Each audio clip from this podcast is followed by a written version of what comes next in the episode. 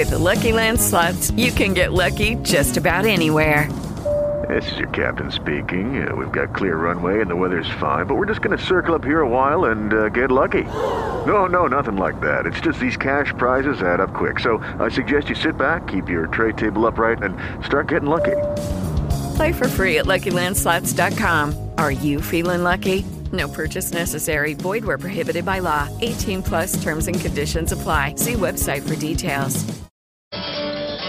Diana Calderón, en hora 20 de Caracol Radio. 7 de la noche, 47 minutos. Bienvenidos. Aquí empieza el debate en hora 20 de Caracol Radio. Esta noche, un programa especial para analizar qué está pasando con la justicia en Colombia en época de pandemia de la parálisis en el sector. Hablaremos de los retos que tienen los abogados y juristas para enfrentar una nueva realidad en el mundo judicial. También una mirada a las soluciones que nos quedan para que la justicia vuelva a operar normalmente, la suspensión de términos y los efectos en el acceso a la justicia. Los panelistas en hora 20. Le doy la bienvenida a Iván Cancino, abogado litigante, penalista. Gracias por estar con nosotros, Iván. Sí, hola Diana, muchas gracias a ti, a toda la audiencia y a mis grandes amigos que veo que me acompañarán hoy, Fabio, el doctor Hernando y, y Francisco. Así es, nuestro compañero en 6 AM hoy por hoy, Hernando Herrera, director de la Corporación Excelencia en la Justicia. Gracias por estar con nosotros. Buenas noches, apreciada Diana, por supuesto también a Iván, a Francisco, al doctor Omar. Para mí también un privilegio estar con ellos y estar sobre todo con usted. Fabio Omar, abogado, penalista, gracias también por acompañarnos. Muy buenas noches, Diana, a usted, a los oyentes, desde luego a mis colegas y amigos, el doctor Bernate, el doctor Cancino y por supuesto al doctor Herrera. Por lo demás, tengo que presentarle excusas porque estoy pendiente de una invitación que no le he podido hacer. Francisco Bernate, profesor universitario, abogado y el director de la otra hora, de la hora judicial. Gracias por estar con nosotros. Bueno, Diana, muy buenas noches. Muchísimas gracias por esta invitación. Un saludo muy especial para, para ti, para toda la inmensa audiencia. Y qué honor para mí estar con un amigo como Fabio, mi profesor de Universidad, el doctor Herrera, y mi hermano de la vida, Iván Cancino. No, pues este panel, mejor dicho, íntimos. bueno, pues miren, aquí se pueden, se pueden mezclar muchas cosas porque inicialmente quiero como mirar el balance de la justicia, pasar luego a la solicitud de suspensión de términos judiciales del fiscal, mirar un poco la situación, las propuestas como de vacancia judicial eh, que se han hecho, así que vamos a ver si logramos ese orden para ir poco a poco. Con la llegada del COVID-19 al país, uno de los primeros sectores que reaccionó a tomar medidas para evitar contagio fue precisamente la rama judicial. Con el inicio de restringir el acceso a las sedes, judiciales y el 15 de marzo el Consejo Superior de la Judicatura decidió suspender los términos judiciales en todo el país, lo que dejaría a esta importante rama trabajando a media marcha al solo tener funciones en el marco de audiencias penales, resolución de tutelas, habeas corpus, control de legalidad y peticiones, aunque a medida que el aislamiento se ha extendido y se prolonga la suspensión de términos, cada vez son más las excepciones que se tienen para la función de la justicia. A pesar de la parálisis y de su trabajo a media marcha, el Consejo Superior ha dicho que en estos más de dos meses de trabajo virtual se han recibido 35 mil tutelas frente a las 51 mil que son radicadas cada mes. 1.435 solicitudes de habeas corpus y cerca de 27.198 audiencias de control de garantía y que estos números dan un alivio frente al funcionamiento de la justicia. Lo cierto es que a los abogados y jueces les preocupa el aumento de la mora judicial, ya que en 2019 los procesos pendientes llegaban a 1.9 millones, del acceso a las personas a la justicia y una profundización de la situación económica de los litigantes. La ONG Fair Trials, en el marco de su programa COVID-19 Proyecto de Justicia, ha lanzado una alerta por el impacto que ha tenido el aislamiento en todos los sistemas de justicia, pero especialmente en África y América Latina. Otro estudio de la Universidad de Surrey eh, apunta que las personas que les manejan los procesos de manera remota son más probables a terminar encarcelados y que su representación legal sea limitada. La ministra de Justicia ha dicho que gran parte de la responsabilidad y de las medidas que se tomen cuando se decida levantar la suspensión de términos está en manos de la Judicatura y agrega que se evalúan cuáles deben ser las medidas de control y bioseguridad en los juzgados. Desde hace dos meses y medio, en el complejo judicial de Palo Quemado en Bogotá, se, cerraron los despachos al público de manera presencial, pero a la fecha en su totalidad está funcionando de manera virtual, con prevención. Andrés González, periodista del servicio informativo, visitó uno de los juzgados y antes de ir con ustedes quiero preguntarles qué encontró. Así permanece el complejo judicial de Palo Quemado de Bogotá.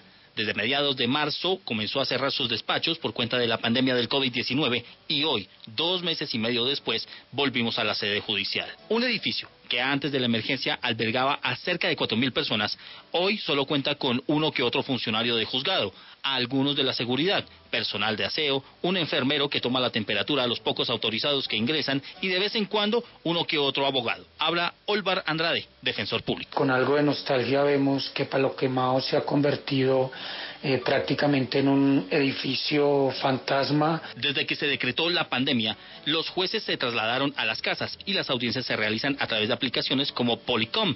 A través de esta, aproximadamente se han tramitado 2.750 audiencias en el complejo judicial de Palo Quemado, que ahora es virtual. Habla Alia Quintero, abogada penalista. Siento que estas herramientas virtuales han logrado eh, satisfacer las necesidades de la audiencia virtual. En el complejo judicial de Palo Quemado, que se desarrollaban entre 150 y 200 audiencias antes de la pandemia, hoy se realizan entre 4 y 5 por día y solamente aquellas que registran un capturado. ¿Qué balance hacen ustedes de la situación de la justicia hoy? ¿Cómo leen la realidad judicial durante la pandemia desde las altas cortes hasta los juzgados en un pequeño municipio? ¿Quién quiere empezar? Bueno, Diana, yo, Iván. Iván Cancino. Eh, eh, primero, rápidamente, me, me, da mucha alegría porque tanto Olvar como Alita son miembros de nuestro colegio de abogados penalistas muy, muy destacados eh, en, sus, en sus roles, pero varias cosas. Mira, esto ha demostrado que estamos muy, muy, muy, muy lejos, pero también muy cerca que es el momento de hacer eh, eh, la justicia digital y que tenemos que digitalizar los expedientes y tratar de hacer, como lo dicen hoy los jueces de Palo Quemado en una carta que le envían al Consejo de la Judicatura, de tratar de mantener la mayor cantidad de audiencias posibles eh, virtuales. En lo personal, tanto en, en los procesos en Procuraduría como en Contraloría como en juzgados o algunas diligencias de entrevistas de la Fiscalía las hemos podido realizar sin ningún problema.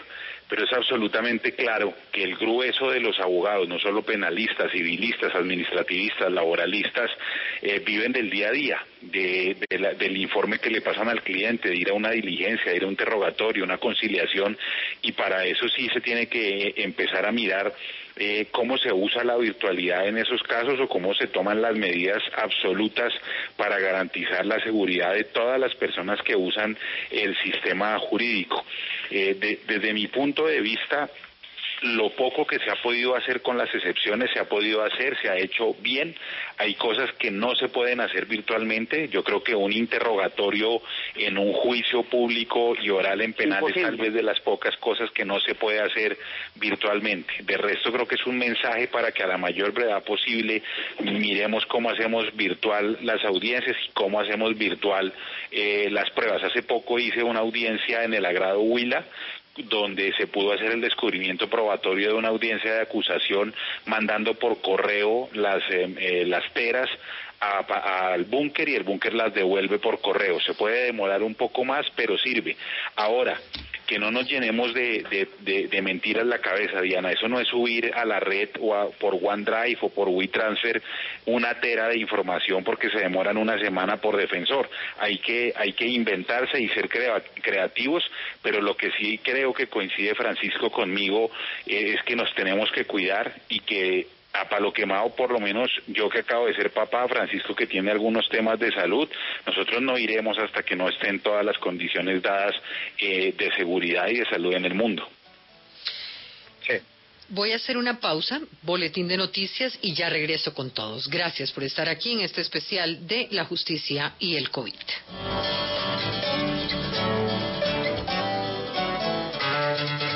Ya regresamos. Hora 20.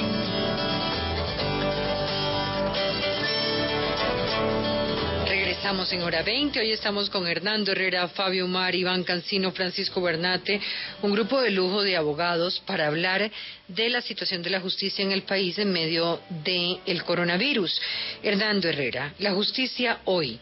¿qué, ¿Cuáles son los peligros de tener una justicia trabajando a media marcha? ¿Cómo lee usted lo que ha ocurrido hasta hoy? A mí me parece lamentable que el único eh, servicio público esencial que no está trabajando hoy en día de manera eh, integral es la justicia. Tenemos obviamente salud, tenemos seguridad en, manos de la policía y del ejército, también tenemos eh, servicios públicos domiciliarios de manera continua, como luz, como agua, pero la justicia no está funcionando. Y esto lo que nos hace es ratificar cómo la justicia le hace falta modernización informática. Estamos en el pleistoceno informático. De otro lado también, esto permite señalar algunas otras pestes que de tiempo atrás tiene la justicia. Y ahí me da pena con mis colegas, pero yo me voy a poner hoy la camiseta de los ciudadanos, porque creo que la corporación está precisamente para eso. Mire, la encuesta de Pulso País del año pasado indicaba que el 82% de la población tiene una opinión desfavorable de la justicia y ella en gran parte se centra en la administración de justicia penal. Y para decirlo sin eufemismos, mire estas otras estadísticas también que son supremamente complicadas. Tenemos un sistema eh, penal acusatorio que es una coladera, donde entra y sale fácilmente la gente. Pues nuestras estadísticas indican, por ejemplo, que muchas de las personas que han entrado por delitos entran entre 40 y 70 veces a la cárcel o son arrestados sin ninguna consecuencia. En tan solo el delito de hurto se registra que de los más de algo así como 240 mil delincuentes arrestados en el último año, 90 mil ya había sido apresado entre dos y nueve veces y cerca de un centenar lo había sido entre 40 y 70 veces. Yo creo que la justicia penal tiene un reto significativo y es recuperar no solamente la credibilidad, sino también la seguridad a favor, sobre todo, no se nos debe olvidar, de las víctimas que no de los victimarios. El año pasado también fue lamentable en cuanto a la gestión de la Fiscalía se refiere. La Fiscalía, según nuestras estadísticas, perdió casi seis de cada diez casos que llegaron a juicio. ¿Y qué no decir de la otra crisis, que es la crisis carcelaria? Un elemento que es absolutamente penoso, desigualitario y que viola todo derecho humano. Bernati.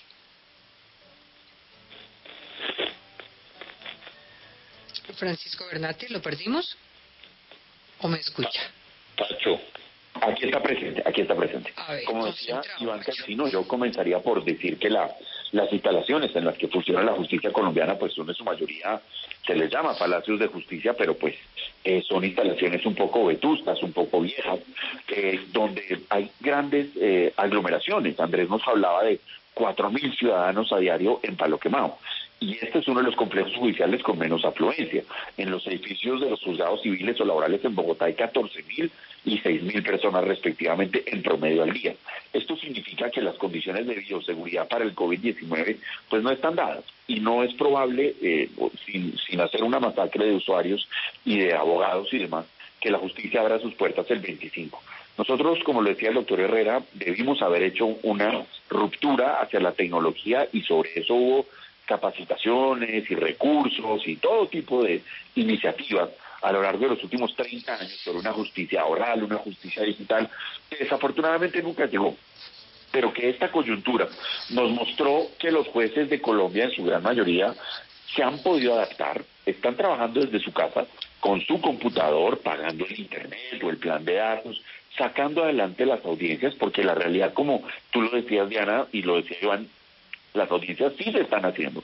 Lo que sucede es que la justicia, Diana, y eso es muy importante, no es solo la justicia penal, es hora también de que la justicia laboral, civil y, este tipo de asuntos se suba al bus de la tecnología y mientras no estén dadas las condiciones de bioseguridad, pues qué pena, no podemos funcionar. Y el doctor Herrera no me deja mentir, en la justicia arbitral, hace mucho tiempo las audiencias se hacen virtuales y es hora de que haya una, digamos, una equiparación por lo alto, que los jueces puedan trabajar desde su casa por Internet, como funciona hoy en día eh, a raíz de esta coyuntura y que debo decirlo, ha funcionado muy bien. Por supuesto, los abogados también tenemos la necesidad de trabajar, pero creo que la única forma que compagina la necesidad ciudadana de la justicia, la necesidad de los abogados de trabajar y la seguridad de todos es la justicia digital. Y creo que a cuenta gotas, pero ha ido llegando.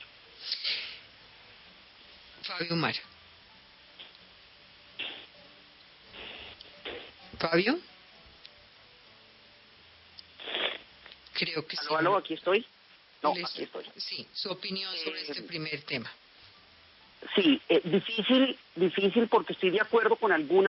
Lucky Land Casino asking people what's the weirdest place you've gotten lucky. Lucky? In line at the deli, I guess. Aha, in my dentist's office. More than once, actually. Do I have to say? Yes, you do. In the car before my kids' PTA meeting. Really? Yes. Excuse me, what's the weirdest place you've gotten lucky? I never win and tell. Well, there you have it. You can get lucky anywhere playing at LuckyLandSlots.com. Play for free right now. Are you feeling lucky? No purchase necessary. Void where prohibited by law. 18 plus. Terms and conditions apply. See website for details. En Sherwin Williams somos tu compa, tu pana, tu socio, pero sobre todo somos tu aliado. Con más de 6.000 representantes para atenderte en tu idioma y beneficios para contratistas que encontrarás en aliadopro.com. En Sherwin Williams somos el aliado del PRO. De las cosas que han dicho los copanelistas, eh, me pongo muy del lado de los ciudadanos y es que ciudadanos, no importa su estrato, no importa su categoría, necesitan administración de justicia operativa, plena y funcional. Y en eso estamos fallando. No es cierto que la justicia esté funcionando.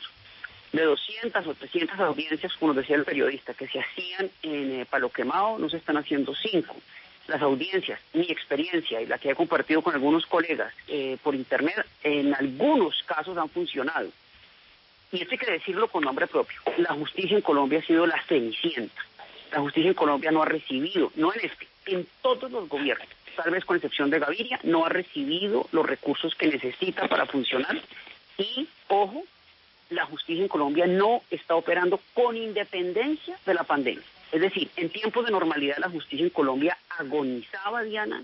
Eso no se puede decir con eufemismos. Esta ha sido la estocada final para un servicio público esencial que Colombia padece en este momento bien lo decía el doctor Bernate, la justicia arbitral, que es una justicia privada, no por ello cara y excluyente, privada, funciona y funciona a las mil maravillas. Algo ha hecho la justicia ordinaria, la penal, la laboral, en fin. Pero Colombia en este momento no tiene sistema de justicia operativo y la estocada final era la pandemia. Veo, un poco de diferencias en, las posiciones porque mientras veo que algunos consideran que ha habido una respuesta adecuada de la Administración de Justicia frente a los mecanismos de respuesta que se han utilizado durante la pandemia, para otros no tanto. Em, podríamos decir que esta justicia a media marcha tiene una responsabilidad también de falto de mando por parte del Consejo Superior de Judicatura o es una justicia que definitivamente no ha podido trabajar eh, por razones diferentes como tiene que ver con los recursos, la falta de recursos históricos, la no implementación de la digitalización, eh, la demora en tener acceso a una justicia mucho más digital y con documentos que ya estuvieran digitalizados? No sé, Bernate, mira, yo en lo, en lo personal, en esta crisis, eh, encuentro en el Consejo Superior de la Judicatura una mujer joven liderándola y creo que le ha imprimido un sello. No es fácil dirigir la justicia en Colombia. Estamos hablando de 33 mil servidores judiciales. ¿Cuántos 33 mil servidores judiciales? Sí, señora, que van desde el magistrado de la Corte Suprema hasta el notificador del juzgado. Son 33 mil. Es difícil de mover el aparato de la justicia en Colombia. Y no solamente es un servicio público esencial que no está funcionando, sino de las tres ramas del poder quizá es la que menos está funcionando. El Ejecutivo, si miras en presidencia, eh, se ha digitalizado, en el Congreso tienen un debate de si pueden censurar virtualmente o no, pero ahí van funcionando. La justicia sí está a media marcha. Pero quiero insistir en el punto, es que aquí lo que hubo fue una disrupción totalmente súbita y la justicia se acomodó y yo creo que el Consejo de la Judicatura ha oído y eso es muy importante, ha oído y ha actuado con cautela, no abrir los juzgados de forma desbocada, abriendo poco a poco los espacios y yo lo que supongo es que se van a permitir, como tú bien lo decías, más audiencias virtuales el 25. No supongo que van a tirar a la guerra a los abogados y a los jueces. Yo creo que al contrario, ha habido un liderazgo muy importante del Consejo de la Judicatura y me encanta que haya sido en cabeza de una mujer y de una mujer joven como Diana Remolino. ¿Quién? Diana, yo, sí, Hernán. Yo quiero opinar ahí. Sí, Diana, yo también coincido con esa apreciación que el doctor Francisco tiene sobre la doctora Diana Remolina. Creo que es una mujer muy ejecutiva. También coincidiría con una cosa muy importante que señalaba el doctor Umar, y es que definitivamente el único gobierno que en los últimos años se la jugó a fondo por la justicia fue el gobierno de César Gaviria. Yo lo viví de cerca con los entonces ministros Fernando Carrillo y procurador y con el doctor Andrés González, y en ese momento se hizo un esfuerzo descomunal por igualar salarios, por incrementar la nómina, sí, así pero en todo caso, eh, así fue, y hoy en día la hay de todos modos el, el recetario ese que ya no sabemos de memoria los abogados, insuficiencia de jueces, en Colombia solamente hay eh, 11 jueces por cada 100.000 habitantes, el estándar internacional habla de 65, hay insuficiencia de recursos porque aunque la Constitución del 91 votó a la rama de mayor autonomía, de todos modos la justicia siendo, sigue siendo temerosa y mendicante eh, frente a la chequera del Ministerio de Hacienda, hay una obsoleta organización territorial y como ya también lo señalaba el doctor Iván y Diana también, hay falta de modernización informática. Y a mí me parece que el tema es clave. Yo veo en el día a día del arbitraje, porque se hizo desde hace tiempo es una gran inversión en medios tecnológicos que sí se puede administrar justicia utilizando la tecnología. Fabio quería decir algo. Sí, eh, Diana, la Frente al tema de la, de la judicatura. Sí. Sí, señora, eh, estoy de acuerdo. La presidenta de la Judicatura me ha parecido una mujer muy sensata, eh, digamos que ha intentado liderar. Pero ojo, ella lleva unos meses en el cargo. Es que el rezago es histórico, ya, es histórico. El Consejo Superior de la Judicatura debe desaparecer. No nos borremos de la mente, por favor, eso. Tenemos que dar paso a una administración de justicia mucho más moderna, mucho menos eh, enquilosada, si se quiere. La pandemia puso en evidencia lo que ya todos veníamos diciendo. En Colombia no hay, por ejemplo, infraestructura para la prestación del servicio de justicia. Eso en tiempos de normalidad, pues claro, los litigantes y los jueces estábamos acostumbrados a eso. Ahora, ¿cómo vamos a hacer cuando por piso hay un solo baño, por ejemplo? Para que no nos dejan utilizar además, ¿no, Fabio? Los baños no es para los litigantes. Iván, usted y yo que hemos sido cancheros en el tema del litigio, mendigando un baño a las tres y media de la tarde. En el parqueadero a la una de la mañana. Así es. Bueno. Entonces, Diana, yo también quiero quiero decir esto, yo también quiero destacar la labor de la doctora Diana Remolina. También creo que el Consejo de la Judicatura, la labor disciplinaria de juzgar abogados debe pasar a los colegios de abogados como pasa en cualquier país del mundo y la administrativa en una gerencia que sepa precisamente de gerencia. Puede ser abogado o no abogado, pero hoy para estar en la sala administrativa se requiere ser abogado y hay un director administrativo que, que no lo es. Eh, estoy totalmente de acuerdo. Nosotros tenemos una ausencia de recursos desde lo más eh, pequeño a lo, a lo más grande. Es decir, eh, lo ideal es que los jueces tuvieran por lo menos una sala de audiencias por cada juez, porque a lo que dice el doctor Hernando Herrera, eh, 11 jueces por cada 100.000 habitantes, esos 11 jueces comparten tres salas de audiencia. Entonces eso también le da mucha lentitud al sistema. Por eso, mantener la virtualidad para muchas audiencias hace que cada juez pueda tener su sala virtual de audiencias. Eh, pero mucho cuidado, no todo se puede hacer virtualmente, pero sí se soluciona un problema que no tenemos el dinero y la infraestructura para darle a cada juez su sala, pero sí se la podemos dar virtual para descongestionar. En lo personal, Diana, en lo personal, a mí el ritmo de trabajo no se me ha bajado. Yo creo que no ha habido un solo día en el que no tenga una diligencia y las diligencias se han podido hacer de, de manera tranquila, salvo cuando la conexión por lugares apartados o, casi siempre se le cae la conexión a la fiscalía. Esta audiencia que le digo del agrado Huila tocó aplazarla un día porque la fiscalía no tenía conexión. Como en la educación virtual.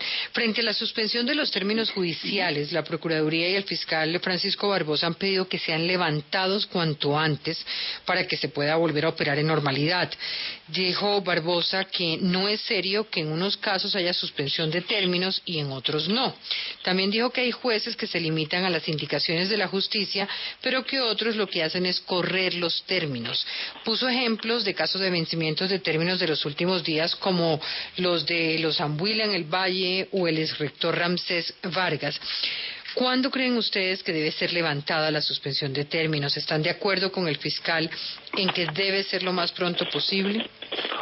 Yo creo que, yo, Francisco Bernate, creo que eh, lo de la suspensión de términos afecta a las personas que van a cobrar un cheque o que tienen un debate sobre un arrendamiento o que quieren demandar al Estado pero en la justicia penal esa suspensión de términos no tiene ningún efecto. Lo que pasa es que, en efecto, hay jueces que están realizando todo tipo de audiencias, otros no, y yo lo que creo, estoy de acuerdo, que se levanten los términos y que la justicia funcione de una manera virtual, porque si tú abres, que es un poco lo que me da mi miedo, si tú abres los juzgados y te lanzas a la normalidad, eh, las filas van a ser interminables y el COVID-19 va a poner en peligro a la población. En cambio, lo que hay que hacer es avanzar en la virtualidad, abrir mucho más las audiencias laborales, comerciales, de familia, a los espacios virtuales y vas a ver cómo la justicia se va a ir reencontrando con un funcionamiento normal. Yo sigo sin entender por qué, por ejemplo, cobrar un cheque no se puede hacer por Internet o una conciliación en materia laboral. Todos hemos ido a fiestas de cumpleaños, reuniones de egresados por Zoom, todo eso se está haciendo, ¿por qué no se puede tramitar una audiencia? Entonces yo estoy de acuerdo con que se levante la suspensión de términos, pero sin que eso signifique la reapertura de los despachos judiciales, porque simplemente no hay condiciones para garantizar la vida primero de los funcionarios. Mira, Diana, aquí en Colombia es muy precaria la gestión documental que se hace, entre otras cosas. No solo es el problema de los baños, es que abogado que se respete, que se respete en Colombia navega por un expediente con la lengua y el dedo. Esto va a ser una preparación increíble. Entonces, mientras, mientras abramos los espacios a lo virtual, no hay ningún problema, pero lo que no puede haber es una apertura normal de los juzgados. Pacho, y además brevemente, la mayoría de salas de palo quemados, salvo las grandes que dejan para los casos grandes o mediáticos, son eh, salas donde la distancia social no pasa de 5 centímetros hombro a hombro entre las partes. Imposible. Cuando hay sala, cuando hay sala, porque es importante recalcar que hemos tenido que hacer audiencias en el despacho del juez, que es aún más eh, incómodo y más pequeño que las salas de audiencia, lo que sería pues el lugar ideal para un contagio, ¿no, Iván? Claro, por supuesto que sí, es, es, es, muy difícil. y el otro punto, además clave, es lo que tiene que ver con la administración judicial de otras ramas del derecho y ya nuestro, nuestro procedimiento que es lleno de marañas, que es lleno precisamente de esa morosidad, digo no por culpa de los jueces, sino porque son muy poquitos para atender esa gran carga judicial, eh, nos indica esa reflexión que el tiempo promedio de solución de los procesos judiciales en Colombia, según estudios internacionales, llega casi a los 1.300 días. Eso nos ubica en... ¿1.300 días dura un proceso, la solución de un proceso judicial en Colombia, unido lo civil, lo laboral, lo administrativo, y eso nos ubica, Diana, en el puesto 70 de efectividad judicial entre 113 países. Estamos hablando de cuatro años, más o menos. Exactamente, cuatro años. Un profesor eh, apreciado por nosotros en la facultad decía que la vida útil de un abogado eran dos procesos civiles ordinarios, porque en ese momento cada uno duraba 20 años. Digamos que hoy en día dura menos, pero como decía mi primer jefe, 18. Exactamente. Como decía mi primer jefe, el doctor Antonio José Cancino, tal vez el más brillante penalista nacido en los últimos 50 años en el país, decía esto, da lo mismo una justicia lenta como una injusticia rápida. Miren, eh, para explicarle un poco a los oyentes esta solicitud del fiscal de... Eh, de, que pues se acabe la suspensión de términos. Eh, concretamente, cuáles han sido los efectos de tener esa suspensión de, términos y cómo afecta a las personas en cuanto a la justicia. En mi experiencia, Diana, es que todo se está eh, aplazando, o la gran mayoría se está aplazando. Eso va a generar dos cosas. La primera, los ciudadanos no encuentran justicia en este momento. Eh, y hay una gran expectativa, una gran ansiedad por... Pero, eh, pero va a ¿por qué la mitad de la justicia sí está funcionando? Entonces la suspensión de términos no es general. No, no es general y, y la están aplicando además de una manera muy eh, singular algunos jueces y es que algunos jueces eh, se apegan eh, textualmente a las excepciones que traen los decretos emitidos por el presidente y por los reglamentos que ha emitido el Consejo Superior de la Judicatura. Otros jueces, en cambio, sí han venido trabajando, digamos, de una manera más amplia, entonces ahí no hay una paridad, digamos, una igualdad. Pero fuera de eso, Diana, va a haber un problema, y es que cuando abran las puertas de la justicia, cuando quiera que ella sea, pues vamos a tener una avalancha descomunal de, de administración de justicia, sentencias, autos, en fin, de una cantidad de cosas, y eso nos va a poner a muchos, especialmente a los ciudadanos, que son el eslabón más débil en este escenario, eh, eh, a gatas, es decir, ¿cuánto tiempo vamos a aguantar con la justicia cerrada y qué va a pasar cuando la abramos?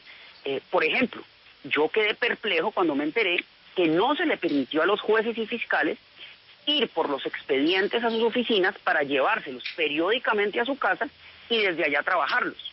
Eso ya debería estar en marcha y utilizar este tiempo para, desde luego, mermado como se quiera, pero trabajar desde la casa. No se les permitió, no se les permite ir en este momento a recoger los expedientes. Este era un momento precioso, precioso, sin atención al público, para por ejemplo, por ejemplo los casos de. Ambuila y Ramsés, y Ramsés Vargas se dan por vencimiento de términos. Eh, ¿Son casos por la coyuntura actual o no tienen que ver? No, Diana, yo, yo quiero contestar ese tema porque, porque he sido eh, abanderado en esa explicación y me ha costado también eh, bastantes callos y bastantes eh, críticas. Yo lo primero que debo decir es que un vencimiento de términos jamás será eh, por, por culpa. Lucky Land Casino asking people what's the weirdest place you've gotten lucky? Lucky? In line at the deli, I guess? Aha, in my dentist's office. More than once, actually. Do I have to say? Yes, you do. In the car before my kids' PTA meeting. Really? Yes. Excuse me, what's the weirdest place you've gotten lucky? I never win and tell. Well, there you have it. You can get lucky anywhere playing at LuckyLandSlots.com. Play for free right now. Are you feeling lucky? No purchase necessary. Void where prohibited by law. 18 plus. Terms and conditions apply. See website for details. ¿Te preocupas por tu familia? Entonces, ¿por qué darles solo huevos ordinarios cuando pueden disfrutar de lo mejor? Eggland's Best, los únicos huevos con ese delicioso sabor fresco de granja, además de la mejor nutrición, como 6 veces más vitamina D, 10 veces más vitamina E y 25% menos de grasa saturada que los huevos regulares, además de muchos otros nutrientes importantes. Así que, dales los mejores huevos. Eggland's Best, mejor sabor, mejor nutrición, mejores huevos. De un abogado defensor. El código lo prohíbe. El código establece que cualquier eh, eh, dilación injustificada será descontada. Por eso yo siempre le hago el reto a las personas que nos critican que me muestren una libertad por vencimiento de términos que se haya dado en el término que dice la ley. Por ejemplo, la ley dice 120 días. No conozco la primera que se haya dado los 120 días. Pasan 300 o 400 días para que se den. Y llevamos en, en, en, en hacinamiento o en aislamiento, perdón, en aislamiento, llevamos 60 días, más o menos. Y además estamos, estamos con los eh, términos no se suspenden para las audiencias donde hay privado de la libertad. Es decir, que los jueces o fiscales de los casos de Ramses o de los Ambuila o de cualquier otra persona bien podrían haber seguido haciendo las audiencias y si alguien, eh, eh, Ramses o los Ambuila o sus abogados hubieran obstaculiza- obstac- obstaculizado, no podrían haber hecho las audiencias. Entonces, yo estoy totalmente en contra del, del artículo de, de mi gran amigo Acevedo en el, y, y- y el editorial del tiempo. Pero son casos entonces de vencimiento de términos que responderían a un tema estructural de la justicia. Claro, pero no, no a culpa del abogado o al, o al aislamiento en el que estamos, porque esas audiencias precisamente las hubieran podido hacer los jueces y hubieran podido adelantar los trámites los fiscales también. Entonces yo sí quiero que la gente tenga muy claro que ese no es un tema de, de dilaciones o maniobras engañosas de los defensores, porque lo prohíbe la ley, dar una libertad por vencimiento de términos si el término se le puede descontar al abogado o al procesado. ¿Está de acuerdo, Hernando, con esa posición? Sí, yo, Claro, yo creo, claro. Diana, lo siguiente. Yo creo que desafortunadamente fuera de un sistema garantista como lo debe ser, por supuesto, todo derecho penal, porque está concebido para resocializar y rehabilitar al reo, al condenado, creo que ya en harto se nos ha ido la mano. porque es que no solamente son los casos estos de vencimiento de términos, hace algunos meses veíamos eh, cómo recayeron todos los beneficios jurídicos a favor del clan de los nules que pasaron a, tener sus eh, eh, afortunadas desmejoras de salud en el Caribe para que esos buenos eh, vientos alicios pudieran paliar bucólicamente los rigores de su obesidad obispal. Y entonces lo que la ciudadanía reclama y dice es que el crimen sí paga. Y eso es lo que no puede hacer carrera en nuestro país. Yo creo que hay que hacer una consideración fundamental para reformar nuestro estatuto penal que claro, vuelvo y repito porque me conocen los doctores Iván, el doctor Francisco y el doctor Fabio. Yo soy absolutamente garantista, pero hay casos en los cuales eh, se genera gran impacto social que creo que el derecho penal no está siendo talanquera para frenar el delito. Fabio, muy largo. No, pero, pero profesor Hernando, ahí sí uno tiene, tiene que pararse y decir si el derecho penal lo que sirve es para frenar el delito o frenar al Estado de los abusos que puede cometer con los ciudadanos. Pero esa es una discusión distinta. Aquí el punto, y, y de verdad aquí el punto es cómo vamos a hacer nosotros para que haya una justicia eficiente y pronta. Miren, desde la ley estatutaria de administración de justicia, hace ya 20 años están hablando de la digitalización y hoy, plena pandemia, nos damos cuenta que Venga, pasemos, pasemos un momento a eso porque es importante contarle a los oyentes que la rama judicial eh, desde la Corte Constitucional, Consejo de Estado modificaron parte de su reglamento para empezar a operar de manera virtual. Sin embargo, y a pesar de que el país en distintos mandatos, y me refiero a 2012 a través del Código General del Proceso, donde se insta a la digitalización de la justicia, y que en el Plan Nacional de Desarrollo también se hace la referencia, pues el avance ha sido muy poco. Eh, la Judicatura identifica departamentos como Cesar, Guajira, Magdalena, Boyacá, donde el acceso a la justicia se ha interrumpido por cuenta de la baja conectividad que ustedes decían. Entonces, si, si la posibilidad de reactivar el, sistema de justicia depende de esta implementación, pues estamos estamos casi que hablando en un círculo imposible. O sea, ¿cuánto tiempo nos va a demorar tener una justicia mucho más digital eh, en cuando estamos viendo que pues eh, por lo menos la, la, vacuna no va a llegar pronto y las fases de apertura pues serán las mismas para la justicia? Sí, Diana, ese punto es muy importante. Perdón, Francisco, muy rápidamente. Y debemos señalar que, es, que es necesaria esa modernización, pero además mejorar las características y funcionalidades de las tecnologías ya introducidas en los juzgados. Y otro punto que a mí me parece importante en aras de hacer más ágil el proceso, y es adelgazar los estatutos procesales, que hoy en día son unos eh, panegíricos para los abogados, que mucho nos gusta el procedimiento, pero que van en contra de una mayor celeridad, y precisamente eso se podría brindar asignando en lo que en materia civil, laboral y administrativa se refiere el incremento de los procesos de única instancia y menos recursos frente a las providencias que no son definitorias. No, eso sí no lo podemos compartir. Yo admiro mucho al doctor Hernando Herrera, pero eh, volvemos a un debate de, garantías fundamentales. Hay garantías que los que ejercemos el, el, derecho y el derecho penal en especial no podemos ceder. Nosotros no, no podemos ceder a la libertad, no podemos eh, ceder al debido proceso, mucho menos a los, a los recursos de ley y en temas tan importantes como la libertad de una persona, la condena o no, la aceptación de una prueba en el juicio, la negación de una prueba en el juicio. Eh, escuchaba yo el otro día a un abogado de apellido Basani en esos muy buenos eh, videos que saca la Corporación Excelencia de la Justicia eh, decir que debíamos eh, mermar muchos procedimientos y muchos traslados y mucha lectura, pues eso es mermar las garantías. Él tal vez por lo que participó o ha estado casi siempre en el, en el servicio público del otro lado, pues no entiende muy bien todavía cómo es el litigio eh, el, el doctor Basami, pero nosotros no podemos ceder a esas garantías desde ningún punto de vista. Sí debemos ser más prácticos, mucho más expeditos, eh, y si se cumplieran, Diana, los términos que dicen la ley, lo seríamos. Una apelación, si no estoy mal, Fabio y Francisco, en penal ante un tribunal no se debería demorar más de 30 días y se está demorando cuatro, seis, ocho meses. Pero, pero Iván, vamos a estar de acuerdo. Quiero notar algo ahí, Diana. Vamos a estar de acuerdo muy rápidamente por una sencilla razón, Iván. Porque yo no mencioné dentro de los procesos que tiene que llevarse a única instancia la materia penal. Por eso precisamente me cuidé de excluirlo. Hablé de lo laboral, de lo administrativo y de lo civil. Pero es que en esos procesos, querido Hernando, también, debería haber segunda instancia. Pero es que lo que pasa es que a veces los abogados les gusta convertir los procesos en CDT permanentes para recibir unos beneficios no, no, que van en contra de la ciudadanía. Sí, claro. Ahí lo importante es encontrar un punto, un punto en el que podamos compaginar. Y, créame que lo hay, lo hay en otras latitudes, luego nosotros lo podemos hacer. Eh, compaginar el máximo de las garantías para los ciudadanos, los recursos, en tiempos eficientes es que no puede ser ahora que la eficiencia, que todos la necesitamos, por Dios y no, vaya en desmedro de las garantías de los ciudadanos. Entonces digamos, mire, los procesos vamos a acabarlos rápido. Es que es cumplir los términos, Fabio, los términos son rápidos. Están diciendo parte de una falacia es que la garantía es que la garantía es la doble instancia y no que se solucionen rápido los problemas. Y resulta que lo que quiere el ciudadano es que se solucionen rápido los problemas.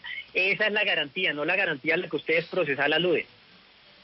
Tengo que hacer una pausa para los deportes, pero ya regresamos.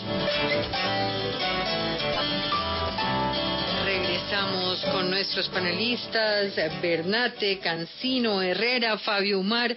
Gracias de verdad por estar hoy aquí. Y mire, vamos a pasar a un par de hechos que me parecen muy importantes de coyuntura. Un choque de trenes entre distintas jurisdicciones. La primera está con lo que dijo la semana pasada la Corte Suprema de Justicia, en la que advierte unos posibles riesgos de fraude en la Jurisdicción Especial para la Paz por cuenta de la llegada de algunos terceros a esa jurisdicción, que en su opinión nada tiene que ver con el conflicto.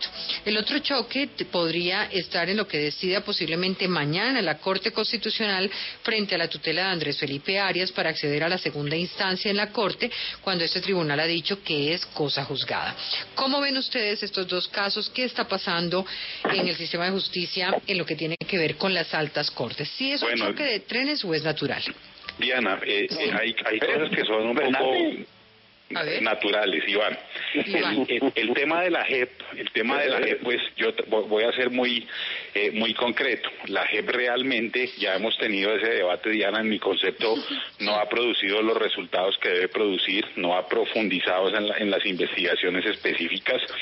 Sin embargo, de lo que leí en las competencias del proceso, por ejemplo, de Musa y otro, pues esa frontera entre lo que tiene relación directa o indirecta con el conflicto, eh, pues a veces a uno lo pone a pensar si tendría la validez ese tema de la reelección del gobierno Santos vinculado a un programa eh, de la paz. Mm, yo creería que, que sí, pero tendría que mirar con más fondo el asunto. Sin embargo, quiero destinarle un poco más de tiempo eh, al tema de Andrés Felipe Arias. Eh, yo creo que la Corte Suprema de Justicia no debió dejar llevar esto a una tutela, debió reconocer por favorabilidad que en penal es absolutamente claro.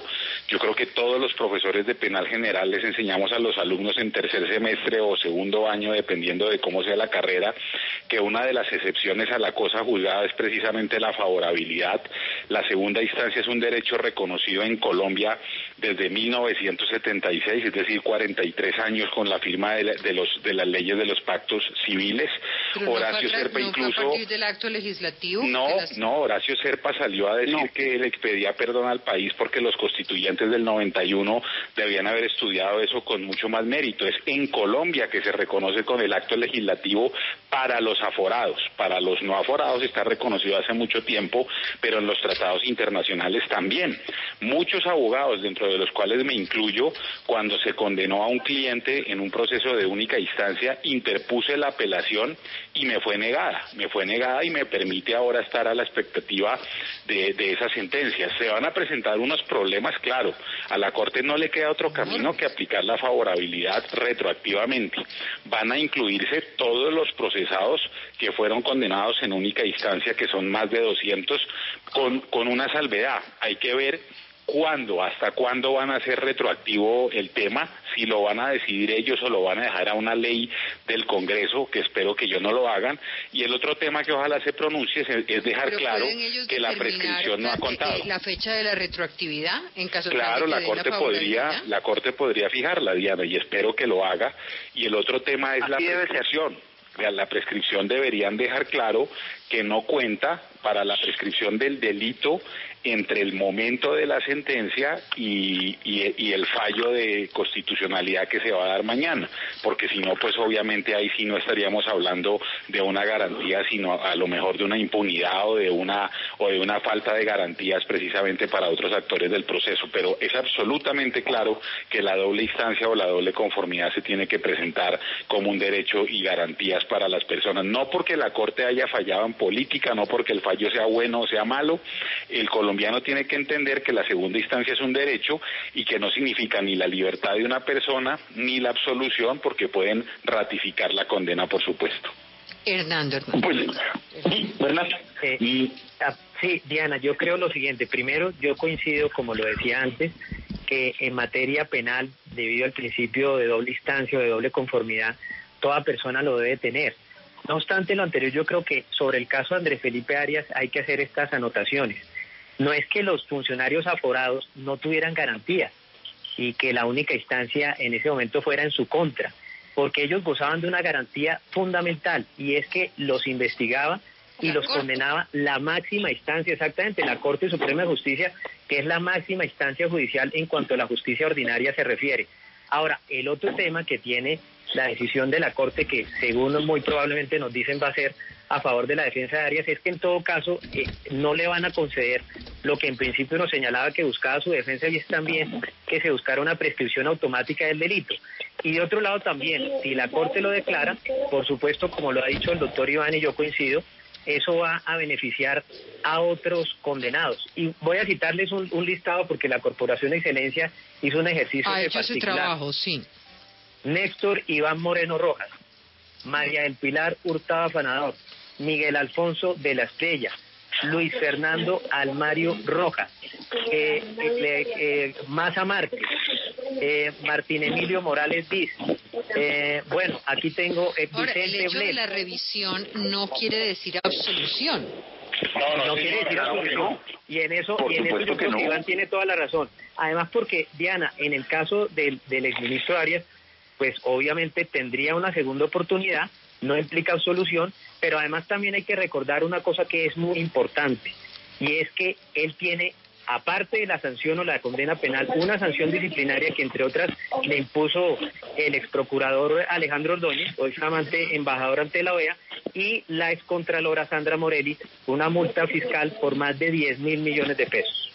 Correcto. Claro, pero si me permites, yo creo que ahí, ahí hay otro de los grandes problemas de la justicia colombiana. Y es que desde el diseño somos el país con más magistrados y más altas cortes y donde los procesos nunca terminan. A nuestros oyentes que tienen asuntos cotidianos que llevan ante la justicia, pues los sorprende que aquí los procesos tienen la, instancia, la segunda instancia, la tutela, la tutela, y ha pasado por todo el sistema judicial y eso produce esas decisiones que nosotros los ciudadanos llamamos choques de trenes y que son básicamente posturas eh, en contra. Hasta este momento, por ejemplo, ya estamos habituados desde el proceso 8000 al denominado choque de trenes entre la Corte Constitucional y la Corte Suprema de Justicia, que tendrá en el capítulo de Andrés Felipe Arias otro episodio adicional. Pero se, vienen ya los conflictos entre la justicia penal y la JEP, porque hasta ahora es solo un tema de debate de qué puede o no conocer la JEP, pero esperemos cuando la JEP comience a determinar responsabilidades o irresponsabilidades, ¿cómo vamos a ver que un mismo hecho va a ser radicalmente valorado de forma diferente por dos altas cortes?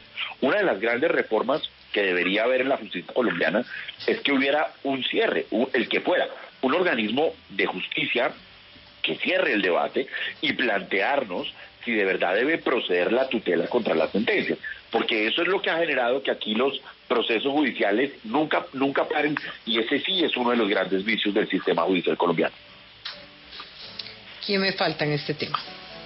Yo, yo falto porque Bernate, Bernate se apoderó de mi palabra y con mucho gusto me parece que lo, lo, hizo muchísimo mejor que yo, pero quiero, quiero decir lo siguiente, mire, mm, eh, eh, el Estado se engrandece, e, e, el Estado se vuelve mucho más legítimo frente a sus ciudadanos y a otros estados incluso cuando rodea de garantías a los ciudadanos, especialmente, no exclusivamente, especialmente en materia penal. Por eso la segunda instancia es, es absolutamente necesaria para cualquier ciudadano no importa si es el más encumbrado de los gobernadores, no importa si es el servidor más humilde de todos los servidores. Eh, Andrés Felipe Arias, como cualquier otro ciudadano, tiene derecho a la segunda instancia.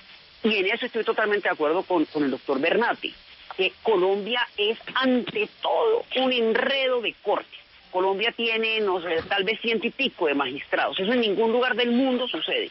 Ya es hora que pensemos en peluquear las cortes en Colombia. El Consejo mm, Superior de la Judicatura... ¿Volviendo al tema de la Corte Única? Eh, no, no necesariamente única, no, no, Diana, e, e, esa es una postura que yo respeto, no comparto, pero aquí en Colombia sobran algunas cortes. A mí me da mucha pena pero el Consejo Superior de la Judicatura hizo un trabajo, lo hizo muy bien, muy mal, eh, no importa, pero debe desaparecer. Aquí, por ejemplo, el Consejo Nacional Electoral debe desaparecer. Eh, y un debate que hay que dar, y esto alguna vez lo leí yo en un escrito de Juan Carlos Esguerra, eh, constituyente y gran constitucionalista, cuando le preguntaron que por qué no se reguló en la Constitución del 91 el debate de la tutela contra sentencias judiciales. Y dijo, es que a nadie se le ocurrió que eso pudiera pasar, es decir, en el seno de la constituyente a nadie se le ocurrió pensar que una corte, la constitucional, iba a abrir la puerta para ella, en sede de tutela, tumbar sentencias de otras cortes de igual jerarquía.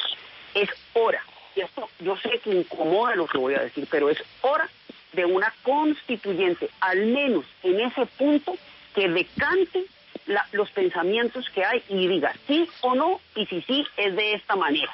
Porque el galimatías y el desprestigio que el profesor Herrera nos decía que tiene la justicia, en parte, muy buena parte, es por lo que decía el doctor Bernate. Procesos que duran 8 y 10 y 15 y 20 años y pasan por cinco cortes y resulta que un juez en Planeta Rica, a medianoche, por cuenta de una tutela, tumba una sentencia de la sala plena, por decir algo, qué sé yo, de la sala civil de la Corte Suprema de Justicia. A nadie en ningún lugar del mundo se le ocurre que eso es serio. Aquí hay que pensar en recoger un poco y volver a tres, cuatro cortes, cuatro cortes muy claramente definidas y que demos el debate a fondo, sí o no, a la tutela. Miren, no quiero dejar de, tocar un tema muy importante que tiene que ver con lo que esta mañana dijo en el debate en el Senado el ministro de la Defensa, eh, que sería pertinente, según él, abrir la posibilidad de construir una especie de acuerdo nacional que permita modificar aspectos de la implementación del acuerdo de paz firmado con las FARC. Y señaló que sería bueno hacer unos cambios sobre la implementación que no requieran tocar el texto del acuerdo. Quisiera una opinión de ustedes sobre este tema. Eh, ¿Realmente es posible lo que él está planteando? ¿Por qué ahora? ¿Cuál es el mensaje que se está mandando? Eh, ¿Qué opinan? Hernando Herrera. Pues Diana, yo creo que el acuerdo de paz, eh, bueno, malo, regular, cualquier interpretación que se quiera dar, pues es un acuerdo que en ese momento celebró el presidente que representaba al Estado colombiano. Entonces, a estas alturas, hablar de modificación del acuerdo, yo creo que el acuerdo se puede, o mejor, la implementación del acuerdo se puede eh, perfeccionar. Creo que hay que exigirle a la par, por ejemplo, que haga una presentación de vida de bienes, eh, eh, no solamente volviendo traperos para las víctimas. creo que también el gobierno puede ser más eficiente en cuanto a la seguridad de los desmovilizados, pero esos son todos puntos de la implementación. Yo creo que el acuerdo como tal pues está firmado y así quedó, le guste a uno o no le guste. Y por eso creo que el reto para el gobierno Duque y también para la nueva Fuerza Alternativa Democrática o FARC es sentarse para manejar esa implementación de manera más eficiente en favor de las víctimas. Porque en días pasados nos referíamos a la JEP. Yo tengo gran confianza, ojalá que este año la JEP empiece a expedir y a emitir las primeras decisiones para que favorezcan no a los victimarios, sino a las víctimas, que es el punto central del acuerdo. Totalmente de acuerdo, ya, eh, sea lo que sea lo que sea, nos guste o no nos guste, es un acuerdo firmado y el Estado colombiano eh, es el primer llamado a cumplirlo. Por supuesto, hay que exigir al Estado colombiano que garantice la seguridad de quienes confiaron en ese proceso. Es obligatorio que el Estado colombiano les dé alternativas productivas a estas personas y no simple tenerlos eh, relegados en las zonas de concentración veredal. Hay que avanzar muchísimo en todo lo que tiene que ver con las reformas territoriales y demás. Mm, el asunto de la JEP, eh, podemos estar totalmente de acuerdo en que ha funcionado de una forma regular o lo que sea, pero son cosas que no se pueden modificar. Yo creo que lo mínimo que se le puede exigir al Estado colombiano y por supuesto a las FARC también es que se atengan a lo que se pactó, nos guste o no nos guste, pero eso de estar modificando nos pone en un riesgo de volver a un, a un escenario al que claramente ningún colombiano quiere regresar. Diana, yo, yo estoy, yo estoy de acuerdo con, con una frase del ministro de Defensa. los colombianos que acudimos e, ese día a las urnas nos manifestamos a favor de la paz, unos sobre las bases del texto firmado, otros buscando modificaciones al acuerdo. Eso fue lo que hicimos y eso dice el doctor Carlos Holmes. Él no habla de modificar la estructura del acuerdo, habla de hacer unas modificaciones, como dice el doctor Hernando, eh, donde se recalque más la necesidad de decir la verdad, términos más rápidos en cuanto a las eh, investigaciones. cambiar el acuerdo. No, no, no, no, porque es de velocidad, de velocidad. Yo, yo, no, yo te estoy diciendo es eh, no, no que se les exija tal cosa a cambio de tal, sino cuestiones que puedan darle mucha más celeridad eh, a, la, a, la, implementación, que es lo que dice eh, el doctor Hernando Herrera. Yo no, yo no quiero terminar, Diana, y perdóname, salgo un minutico del, del tema con, con, una preocupación, un paréntesis. Mira, es que hay, hay, muchos jueces de, de, garantías que aprovecharon el programa y nos, y nos escriben, yo creo que a todos nos pasan, con el tema de las URIs.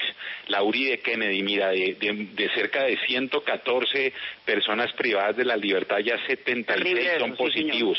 Entonces yo creo que hay que hacer eh, por estos programas un llamado y no que se pasen el ping-pong si es del ministro de la alcaldía, sino el que sea que solucione el problema, que seamos proactivos porque ese, ese tema en las URIs de Bogotá y específicamente en la de Kennedy se está poniendo delicado. Qué pena, no pero me soporta, Eso no soporta ni una carta más, ni una respuesta mediática. no, no, no soporta nada. Esto hay que solucionarlo. Gracias, Díaz. Eh, su posición. Termino. Sí, Fabio. Termino, termino con, con, con esta. Estoy de acuerdo, el acuerdo de paz a uno le puede gustar o no. Yo en lo personal tengo reparos muy serios en la forma en que está funcionando la JEP. Creo que nos va a traer serios problemas. Por ejemplo, creo que el tema de la justicia, restitución de tierras va a ser el nuevo foco de violencia en Colombia. Pero eh, esto garantiza, digamos, la idea que yo propongo y es una constituyente para afianzar las competencias de cada una de las cortes. Si a la corte, la que sea, se le permite interpretar casi que a su antojo sus competencias, obviamente van a querer cada vez más competencias, van a querer ser omnímodas. Eh, entonces es hora de que, entendiendo que no es bueno una nueva reforma y que el proceso de paz llegó para quedarse, insisto, con todas las críticas que uno pueda tener, eh, eh, a mí me parece que es un episodio que hay que cerrar y hay que darle seguridad jurídica, incluso a los señores de las FARC que han mostrado cero respeto por el acuerdo de paz, que no han indemnizado y eso, pero se desmovilizaron en alguna medida y hay que protegerlos. ¿Quién me falta? No, creo que ya ese tema lo... Yo creo que la ronda... Ya, y la última, la última ronda si no me puede faltar, y es que con todo este tema de las, del aislamiento, de las medidas de aislamiento, y ya la Corte hoy pues ha dado vía libre a la primera emergencia, pero esta pregunta tiene que ver con, eh, algunas personas dicen que los decretos de aislamiento violan derechos individuales por las restricciones al libre movimiento, y por lo tanto dicen que la medida se podría caer. Pues a, mí me parecería increíble que, digamos, el, el gobierno no pueda tomar medidas de protección de ciudadanía, pero entiendo también este tipo de confrontaciones que hay en la legislación frente a la materia. ¿Cuál es la posición de ustedes frente al tema? Bueno, Diana, fíjate que... 30 segundos cada uno. No, siga, siga. Yo, yo, tuve un gran profesor de Derecho Constitucional, el doctor Hernando Herrera, quien me enseñó que estas restricciones de derechos fundamentales son válidas cuando se trata de proteger a toda la comunidad. Es decir, mi derecho a la libertad de circulación debe ceder cuando ello puede ponerme en peligro a mí o a los demás. Yo entiendo que se abra el debate y entiendo que los debates hoy en día pasan mucho por hasta dónde puede el Estado invadir nuestras vías. Pero, pero este debate, pues yo no le veo eh, mayor, eh, mayor viabilidad, por lo menos. Muy bien. Hernando. Pues me puso, me puso eh, muy amablemente el doctor Francisco. No me voy a contradecir con lo que dije hace, hace algunos años cuando yo era un poquito más joven y él mucho más joven. Pero yo quiero decir que, claro, indudablemente el interés individual debe ceder ante el interés colectivo general. En todo caso, yo tengo una preocupación no solo en el caso de Colombia, sino en el mundo entero, que estos modelos pues de control del ejecutivo en el que ciertamente tiene que tener más poderes no nos lleven ojalá al embrujo de modelos autoritarios, lo cual me parecería dictaduras de derecha o de izquierda absolutamente indeseables. De acuerdo. Iván Cancino. Sí, me, me, me acuerda esto la, la decisión que acaba de tomar la justicia de Wisconsin en Estados Unidos de tumbar la orden de confinamiento del gobernador Tony Evers y, uno se pues, a veces como que cuando la escucha dice qué pasó, pero el argumento es básicamente la suma de lo que han dicho el doctor Herrera y, Pacho.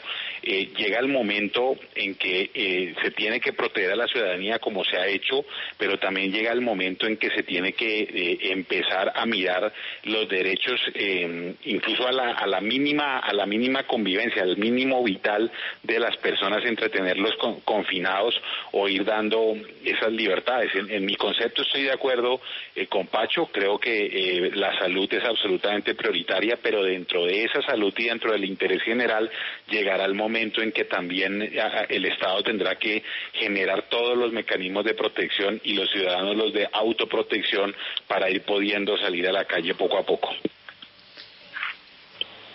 Se nos acabó el tiempo. ¿Alguna opinión adicional? Fabio.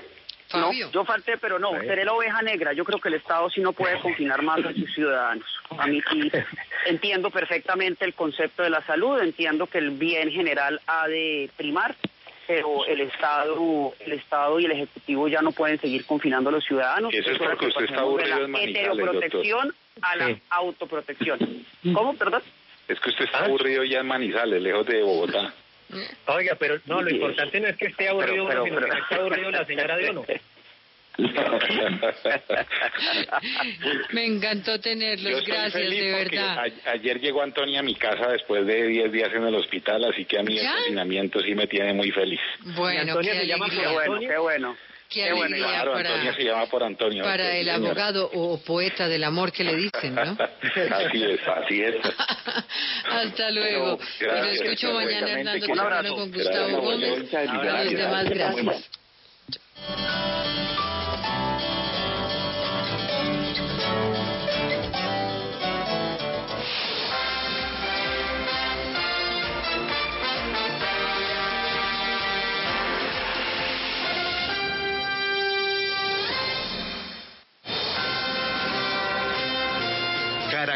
Lucky Land Casino asking people what's the weirdest place you've gotten lucky? Lucky? In line at the deli, I guess? Aha, in my dentist's office.